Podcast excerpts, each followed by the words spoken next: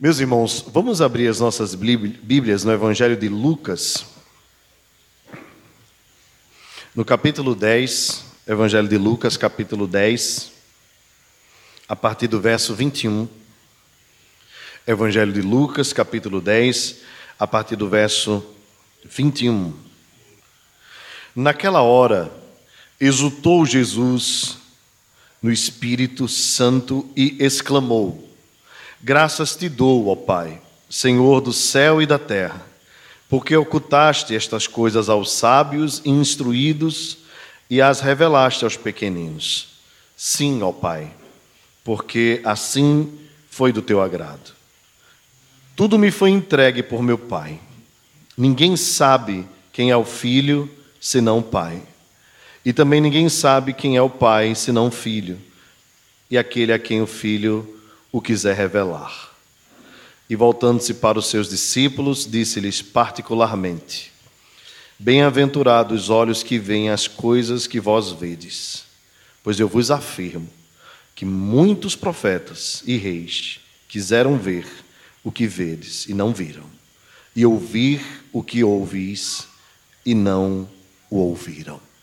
Baixa sua fronte, feche seus olhos mais uma vez e ore comigo. Senhor nosso Deus, diante da tua presença e com a tua palavra aberta, nós te louvamos pelo privilégio de tê-la em nossa própria língua, em tantas versões, e de tê-la principalmente como suprema, suficiente, inerrante, como ela é.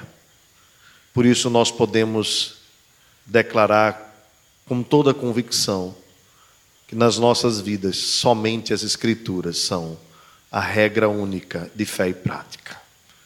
Que esta palavra nos console, que esta palavra nos edifique, que esta palavra nos constranja nesta noite e que saiamos daqui melhores do que entramos, para a glória do teu nome, em nome de Jesus, o teu filho amado.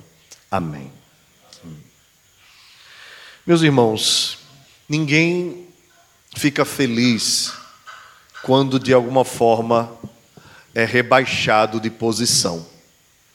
Porventura, se você já conseguiu um, algum tipo de promoção no trabalho ou uma patente maior, não se imagina jamais descer do nível que um dia foi possível subir.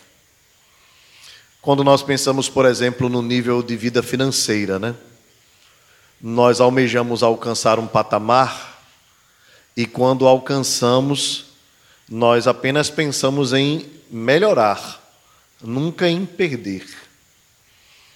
Geralmente, quando acontecem essas coisas, quando há uma perda de alguma forma em nossas vidas, seja um lugar que você mora e você precisa morar num lugar mais simples, seja uma promoção que você tinha e foi lhe tirada e você precisou perder algum valor.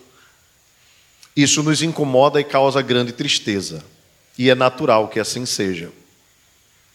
Quando nós lembramos, por exemplo, na história, no ano de 29, né, há quase 100 anos, um grande evento da queda da Bolsa de Nova York, promoveu uma depressão enorme em muitos americanos, Alguns deles até chegaram a suicidar-se, porque perderam milhões e milhões e nunca mais conseguiriam recuperar sua renda.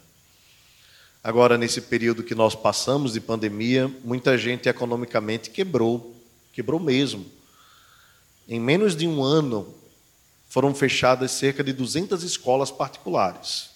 Então, se você pensar só no estado de Pernambuco, se você pensar o que isso mexeu na vida de, do pessoal da educação, funcionários, né, da zeladoria, portaria, entre tantas outras coisas, não foi pouca coisa.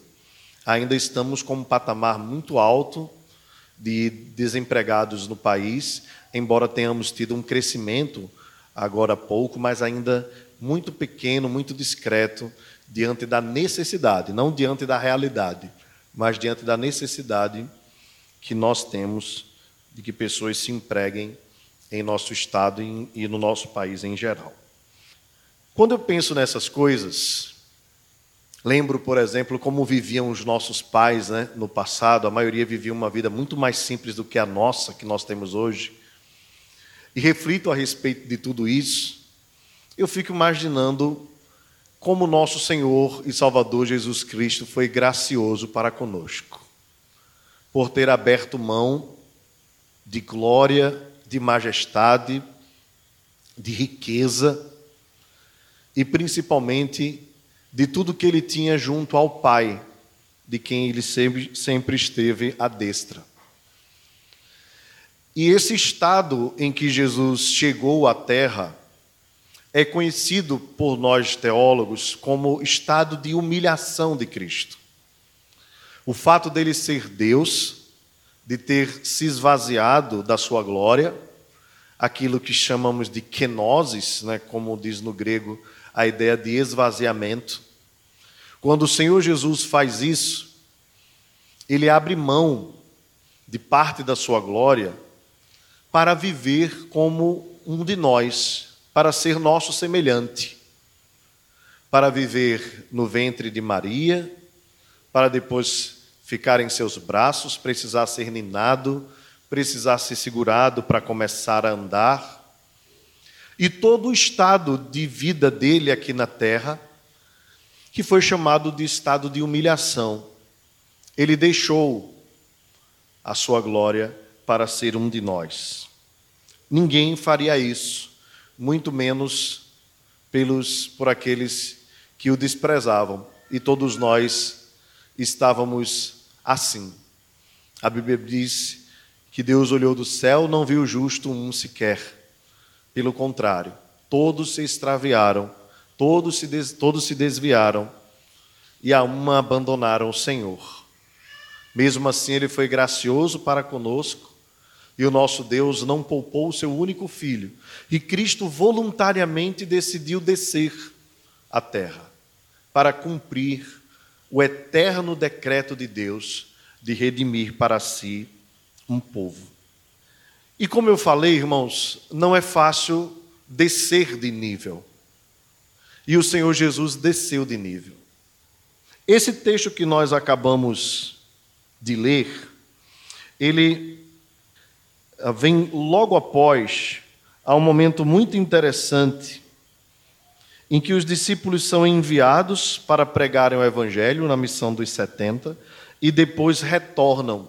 Quando os discípulos retornam a Jesus, eles retornam tomados de alegria, de gozo.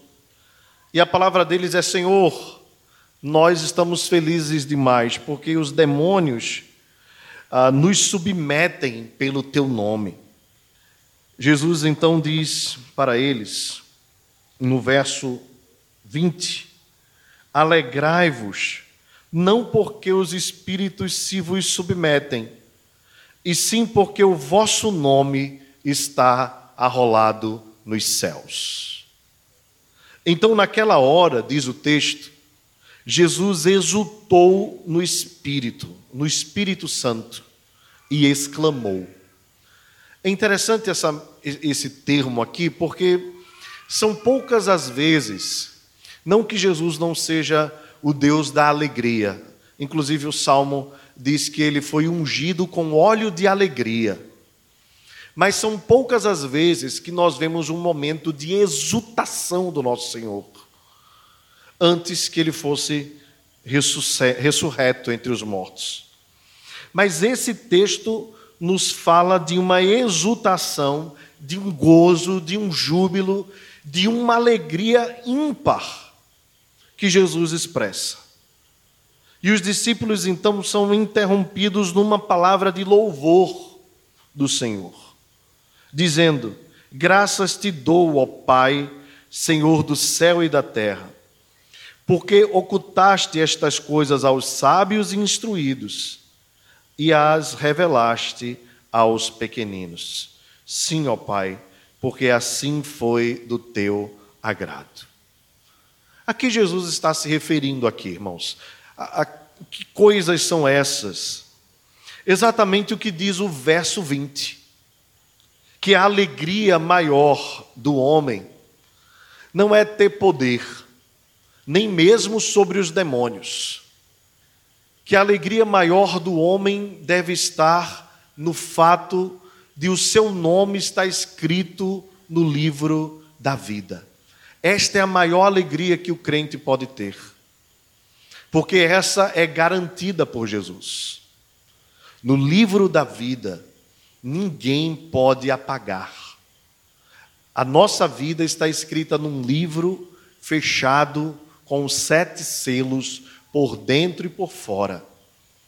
E ninguém era digno, segundo a revelação de João, de abrir o livro e desatar os selos. Apenas o Senhor, que não muda, foi capaz de fazer isso. Eu sei que às vezes as canções correm o risco de passar nisso, né? Mas havia uma canção uh, do, do irmão Lázaro, né, que está na glória hoje, que dizia assim: Eu vou desenrolar o rolo santo e mudar a tua história. Não, Deus não desenrola rolo santo nenhum. A história está selada e decretada pelo Deus que não muda. Não muda. A ideia de mudar a nossa história é uma perspectiva humana. Mas a história nunca foi alterada porque Deus a decretou do início ao fim, e todas as coisas desta história contribuem para o bem daqueles que amam a Deus. Todos os nossos dias, diz o Salmo 139, foram escritos e determinados por Deus, sem que nenhum deles ainda existisse. Qual é a alegria que Jesus tem aqui, irmãos? É a alegria no Espírito Santo da revelação da graça de Deus àqueles que eram desprezados, que eram esquecidos. Aqui é importante nós notarmos alguma coisa. Primeiro, que ele faz uma comparação aqui entre sábios e instruídos e os pequeninos. Diante de Deus, na verdade, não existem sábios nem instruídos pois a sabedoria humana para Deus é lixo. E todos nós somos pequeninos diante dele. Deus nos olha do céu e não vê grandes. Mais uma vez, a ideia de sábio e instruído tem a ver com a percepção humana de si mesmo e do outro. E pequenino, pouca gente se acha. Então, quando Jesus exclama, dando graças a Deus, o Pai, Senhor de todas as coisas, se referindo aos sábios e instruídos e aos pequeninos, ele está na mesma oração fazendo uma acusação justa aos judeus que se achavam sábios e instruídos. Aqui, em especial, aqueles que lidavam com a lei de Deus e que, por lidarem com ela, se achavam superiores aos outros judeus, principalmente aqueles que eram denominados de pecadores, como os publicanos e aqueles que pecavam contra o Senhor. Os fariseus se achavam melhores do que os outros. Tanto que Jesus, numa crítica a eles, disse: Eu não vim para os sãos, porque os sãos não precisam de médicos. Eu vim para os doentes. E na verdade nós sabemos que não há ninguém são quando o assunto é pecado, pois todos nós nascemos com essa enfermidade. E não apenas nascemos, mas temos a capacidade de piorar a enfermidade. Então, qual é o motivo da alegria de Jesus aqui? Qual o motivo que Jesus exulta no Espírito Santo? Porque essa exclamação, o texto nos diz, ele dá graças porque o Senhor ocultou alguns e revelou a outros. Não que os pequeninos fossem merecedores, mas porque os sábios eram arrogantes. A diferença aqui está entre os não eleitos, que acreditavam que pelas suas próprias forças pela sua própria capacidade, pelo seu próprio comportamento, poderiam alcançar o reino de Deus. E os pequeninos aqui eram aqueles que batiam no peito e diziam: "Se propício a mim, Senhor, porque eu sou pecador". Enquanto uns se achavam grandes por serem doutores da lei, achavam-se e reconheciam-se sábios e instruídos. Haviam outros que se reconheciam como pecadores, merecedores da ira de Deus, da justiça de Deus. Por isso, em seus corações clamavam: Tem misericórdia de mim, porque eu sou pecador. O que nós aprendemos aqui, irmãos, é que Deus é soberano para revelar a quem Ele quer a sua graça, e Ele é soberano para ocultar a quem Ele quer a sua graça. E quando de repente a nossa mente entrar em parafuso quanto a isso, nós precisamos lembrar de Esaú e de Jacó. Pois a Escritura nos diz, e Paulo usa isso na carta aos Romanos, esse argumento, que os dois ainda estavam no ventre, quando a Bíblia diz que Deus amou Jacó e aborreceu Esaú. Eles não haviam nem nascido ainda. Por que Deus aborreceu Esaú? Porque Esaú era pecador. E Deus aborrece todo pecador. E por que Deus amou Jacó? Se esse também era pecador, se esse também tinha um pecado original em seu coração. Porque Deus foi gracioso com Jacó. E quando Deus foi gracioso com Jacó, ele não foi injusto com Esaú, visto que Esaú estava recebendo a paga pelo seu pecado. Agora, quando Deus foi gracioso com Jacó, não foi porque ele teve uma amnésia e esqueceu de quem era Jacó, mas foi porque ele decidiu, pela sua soberana vontade, lançar a ira que deveria ser derramada sobre Jacó em Jesus de Nazaré, seu filho amado, nosso Senhor e Salvador. Nós somos de Jacó, nós somos de Israel, nós somos o Israel de Deus. A diferença, meus irmãos, entre nós e aqueles que andam numa vida de impiedade, não é que nós demos um passo em direção a Jesus não é que nós levantamos a mão. A diferença é que Deus deu um passo em nosso favor e estendeu a sua mão para nós. Pois não fomos nós quem o escolhemos, mas foi Ele quem nos escolheu e decidiu nos amar pela sua graça. Nós somos amados por Deus como Jacó. Observe que Jacó não foi melhor do que Esaú. Jacó pecou muitas vezes. Mas houve um momento que aquele que foi escolhido no ventre teve um encontro com o Senhor. Você lembra da visão da escada? Você lembra depois daquele encontro que ele teve com o anjo do Senhor ali, muito possivelmente, anjo com A maiúsculo, ele encontrou-se com o próprio Deus e passou a noite em luta com Deus e prevaleceu contra Deus. E Deus então mudou o seu nome mas marcou a sua coxa.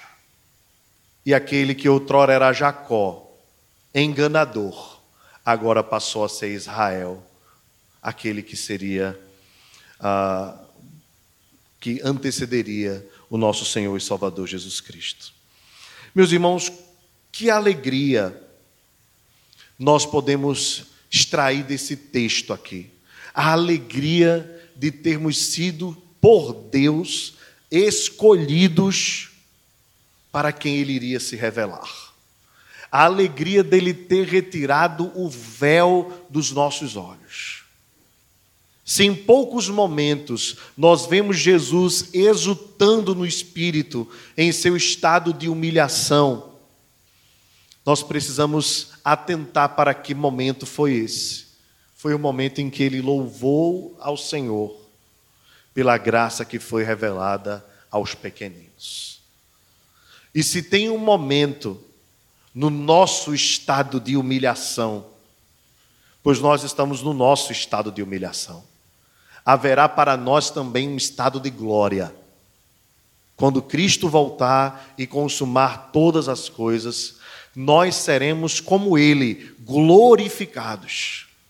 Mas enquanto estivermos aqui nesta terra, A nossa vida precisa estar basilada na mesma alegria que alegrava o coração do nosso Senhor e Salvador Jesus Cristo. A alegria de termos sido, por Ele, escolhidos para quem Ele iria se revelar. Ele tirou o véu do nosso coração, dos nossos olhos, e nos fez enxergar a graça que só há nele, o nosso Senhor e Salvador Jesus Cristo. Meus irmãos, quando nós esperamos ou dependemos de outras coisas para sermos felizes, é porque nós não estamos basilados na mesma alegria de Jesus. As alegrias que este mundo podem trazer são passageiras e temporárias mas a alegria de ter o nome escrito no livro da vida não tem comparação. Não tem comparação. Talvez você já tenha se alegrado em ver seu nome em algum lugar. Talvez quando você passou no vestibular, ou quando você passou naquele concurso público, você deve ter ficado maravilhado. Não tem coisa melhor, né? Principalmente se você coloca a lista de aprovados, logicamente, né? Não tem alegria melhor. Encontrar o nome entre os melhores. Ou então, quando o chefe diz assim: olha, vai sair a lista de promoções. Que maravilha, hein? Aí você chega no trabalho, é, se você se atrasa todo dia, nesse dia você não se atrasa. Né, e chega lá cheio de esperança, de expectativa, e quando você vê seu nome lá, não tem alegria melhor. Mas tem uma que não se compara. Porque o seu emprego você pode perder. Você pode ser exonerado, pode ter tanta coisa, né? Você pode morrer um dia depois e nem trabalhar. Pode acontecer tanta coisa. Eu espero que você tenha assim aquilo que for a vontade de Deus para a sua vida, que você desfrute muito. Mas em nome de Jesus, não coloque a sua alegria nisso. Não coloque a sua esperança nisso. Não coloque a sua expectativa nisso. Porque a maior alegria de todas, que deve contagiar a nossa vida todos os dias, é a alegria de termos os nossos nomes escritos no livro da vida. Esse não pode sofrer exoneração, esse não tem chefe que possa retirar o teu nome, não tem arrumadinho, né? não tem quem indique, não tem peixe grande. Não é como, se, como diziam os antigos, ah, tem um peixe aí, um. Antigo, os mais antigos, né? Diziam assim: eu tenho um pistolão, né? Pois não tem pistolão certo que possa retirar o meu nome e o seu nome do livro da vida. Essa alegria ninguém tira. Podem tirar tudo de nós. Por isso, não se engane. Não se engane como os discípulos. Observe que os discípulos estavam alegres por uma coisa boa. A alegria deles estava porque eles foram enviados por Jesus. Quando voltaram, eles voltaram dizendo: Senhor, nós estamos maravilhados, porque em teu nome nós expulsamos os demônios e eles se submetem.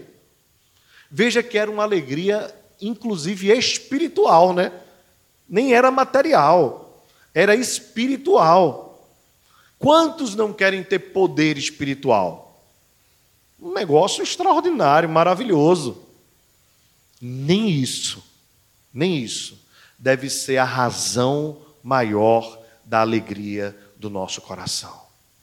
A razão maior é termos a convicção de que os nossos nomes estão escritos no livro da vida, cuja, cuja borracha nenhuma pode apagar, ninguém pode arrancar, tinta nenhuma pode manchar porque foi escrita com tinta de sangue, num rolo fechado por dentro e por fora com sete selos, que ninguém foi digno de abrir, apenas o Senhor Jesus foi digno de fazer isso. Agora, porque ele ocultou a alguns e revelou a outros? A oração de Jesus diz: e aí, quem quiser reclamar com ele, reclame. Mas o texto diz: sim, ó Pai, porque assim foi do teu agrado. É a única coisa que Jesus diz. Eu ainda estou justificando aqui Esaú e Jacó, tentando explicar. Jesus na oração nem explica. Ele diz simplesmente: foi do agrado de Deus. Ocultou a alguns, revelou a outros. Ele é soberano, a ele seja toda glória. Deus não faz distinção de pessoas, não faz acepção de pessoas. Ele se revela a quem ele quer, da forma que ele quer, na hora que ele quer. No verso 22, permaneça com sua Bíblia aberta. Jesus continua e diz: Tudo me foi entregue por meu Pai. Ninguém sabe quem é o filho, senão o Pai, e também ninguém sabe quem é o Pai, senão o filho, e aquele a quem o filho quiser revelar. Aqui um outro aspecto ah, da revelação de Jesus ao mundo e aos pecadores, e em especial à sua igreja. A revelação é por meio dele. Ninguém pode ir ao Pai sem ser por meio dele. E somente ele é capaz de levar o homem ao Pai. Esta semana, algumas cidades da região metropolitana e do interior comemoraram o dia de São José, inclusive Abrei Lima, né? Dizem que é o patrono da cidade, o padroeiro da cidade. E uma mulher dando entrevista disse: Olha, eu gosto muito de São José porque tudo que eu peço a ele, ele me dá. E a Escritura diz: ninguém vem ao Pai se não for por Jesus. A tradição, irmãos, ela nunca pode estar acima da Escritura. Quando a tradição está acima da Escritura, como dizem os romanistas, o Papa, então, ex cátedra, pode decidir o que é doutrina, aprovar e reprovar determinadas coisas. Nós não cremos que a Escritura está em pé de igualdade com tradição nenhuma, nem mesmo a tradição reformada. Nem mesmo os documentos reformados mais maravilhosos que nós temos, como o Catecismo de Heidelberg, as Confissões de Westminster, seja lá qual for, todas elas foram muito bem elaboradas, muito bem feitas, mas todas elas afirmam claramente que a Escritura é a nossa única regra de fé e prática. Mesmo assim, há um movimento no meio reformado que quer colocar as confissões, os credos, os catecismos e os cânones em pé de igualdade com a Escritura. Está errado. Só a Escritura apenas. Só a Escritura. É por isso que nem José, nem Maria, nem nenhum outro, nem o nosso bom comportamento, nem, nem, nem a nossa boa conduta é capaz de nos levar ao Pai. Apenas Jesus Cristo. E quando nós afirmamos que Jesus é o único mediador entre Deus e os homens, nós somos humilhados. Porque nenhum esforço humano é capaz de nos elevar à presença de Deus, absolutamente nenhum. Nós precisamos então recorrer à cruz de Cristo, nós precisamos então recorrer ao Calvário e percebendo a nossa iniquidade, percebendo que nós não somos capazes de cumprir a lei, nós precisamos recorrer àquele que foi capaz, que cumpriu toda a lei, que foi obediente até a morte morte de cruz. Aquele a quem Deus exaltou sobremaneira, que deu um nome acima de todo nome, não foi Maria, não foi José, foi Jesus, o Filho de Deus o Salvador do mundo, o Messias. Apenas Ele, que é Deus, que se tornou homem, é capaz de, conhecendo as coisas de Deus e as coisas dos homens, nos elevar à presença de Deus. Ele é o único mediador. Meus irmãos, essa mensagem é tão importante porque os homens querem ter paz com Deus sem Jesus. Os homens querem viver com Deus no coração sem Jesus. Mas é Jesus quem nos humilha. É Jesus quem nos mostra a nossa necessidade da sua graça e do seu perdão. Mas o verso 23 diz que Jesus volta-se para os seus discípulos e diz para eles em particular, que é um detalhe, né? Em particular, Bem-aventurado os olhos, bem-aventurados os olhos que veem as coisas que vós vedes. E ele uh, mostra o porquê disso. Pois eu vos afirmo que muitos profetas e reis quiseram ver o que vedes e não viram, e ouvir o que ouvis e não o ouviram. Meus amados, desde Abraão, até mesmo antes, desde o proto-evangelho, em Gênesis 3,15, quando o Messias é prometido, havia expectativa nos homens de Deus de verem o Salvador, de poderem contemplar. Observe o relato dos heróis da fé, lá em Hebreus 11. Todos eles foram pensando na promessa, e mesmo sem ver, foram fiéis, mas eles tinham grande expectativa. Será que Abraão não tinha expectativa em ver o Messias? A ele foi lhe dado o privilégio apenas de quando subia com a criança, seu filho, né, para o sacrifício.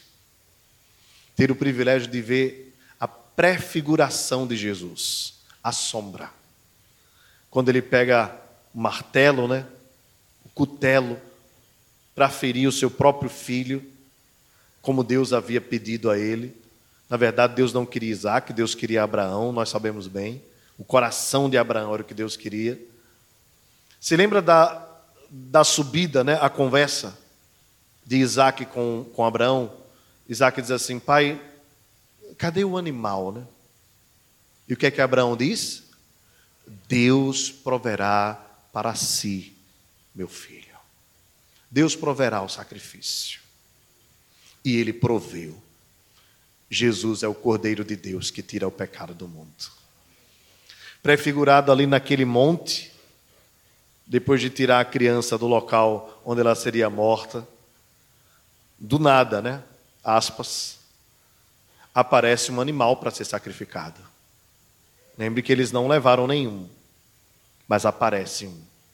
É como que Deus estivesse dizendo para Abraão: Abraão, assim mesmo eu farei com a tua descendência. Eu vou prover um cordeiro para morrer em lugar não apenas de Isaac, mas no lugar de toda a tua descendência. Quando João contempla, diz: Eis o Cordeiro de Deus que tira o pecado do mundo. Bendito seja o nosso Senhor e Salvador Jesus Cristo. Muitos profetas falaram a respeito dele.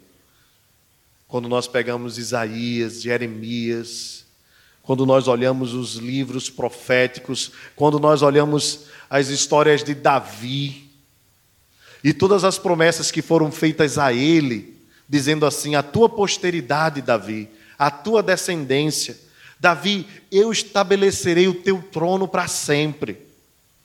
Virá aquele que reinará para sempre sobre Israel e sobre todo o mundo. Você imagina como o coração de Davi não ficava ardendo nessa expectativa? Todos eles morreram sem ver a promessa, embora morreram crendo, mas não viram a promessa. Jesus olha então para os seus discípulos, aqueles que andaram com ele, vira e diz: Eu queria dizer uma coisa para vocês, mas eu queria que vocês não dissessem para ninguém. Vocês não têm ideia da felicidade que deveria tomar conta do coração de vocês agora. A felicidade que muitos queriam ter e não tiveram. A graça que muitos queriam contemplar e não contemplaram. Vocês estão vendo o cumprimento da promessa de Deus. Bem-aventurados são os olhos de vocês, bem-aventurados são os ouvidos de vocês. Eu afirmo, muitos quiseram me ver e não tiveram privilégio. Irmãos, nós nunca vimos Jesus. Eu, particularmente, nunca vi. Eu creio nele pela fé. Mas você sabia que a Bíblia diz que mais bem-aventurados são os que não viram e creram. Então, embora nós não o vejamos, por enquanto, eu e você precisamos tomar posse desta alegria a qual Jesus revelou aos seus discípulos. A alegria de saber que ele veio e a esperança de saber que um dia ele voltará. A esperança de saber que os nossos olhos, mesmo que não tenham visto, os nossos olhos, ou dos nossos olhos, foram tirados o véu para que nós pudéssemos enxergá-lo pela fé. Se essa alegria não dominar o seu coração, você ainda não conhece o Evangelho do nosso Senhor e Salvador Jesus Cristo. Você precisa conhecer. E essa alegria precisa tomar conta da tua vida.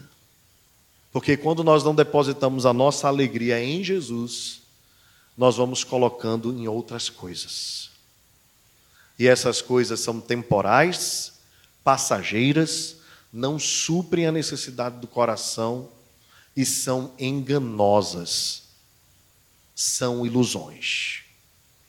Põe a sua alegria em Jesus, alegre-se nele, alegre-se na salvação que foi revelada a você. A vida é curta, a vida é curta, o tempo é curto para nós desfrutarmos nesta carne da alegria que Jesus nos revelou. Esta alegria, irmãos, deve nos levar a adorá-lo de todo o coração. Essa alegria deve nos levar a nós termos uma vida constante de devoção à Sua presença. Essa alegria deve nos fazer ler a Sua palavra, essa alegria deve nos conduzir a orarmos, a termos um relacionamento com Ele, pois Ele é uma pessoa. É lamentável que muitas pessoas creem em Jesus como se fosse um conjunto de doutrinas, como se fosse meramente uma teoria. São os famosos fofoqueiros né, de Jesus. Falam o que os outros falaram, mas não têm experiência pessoal com Ele. Passam a semana e não conversam com Ele, como se Ele não existisse como se ele fosse apenas uma religião.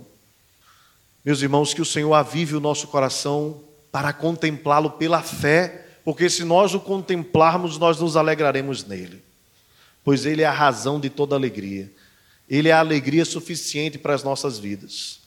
Que nós nos alegremos na revelação dele a nós, pois foi nisso que ele se alegrou. Meus irmãos, observem, Jesus fez tantos milagres, não é? Observe como as pessoas pensam assim: nesta vida o que eu mais quero é saúde. Tanto é que a gente diz saúde em primeiro lugar. Né? E aquele bordão mais antigo lá dizia: saúde é o que interessa, o resto não tem pressa. Né? Ainda tem um iê no final. Né? Os mais antigos sabem o que é isso. De fato, saúde é algo tão importante. Né? E nós devemos pedir a Deus que sempre nos conceda essa graça. Mas não é o que interessa. Alguém pode não ter saúde e ser mais feliz do que alguém saudável. Você sabia disso?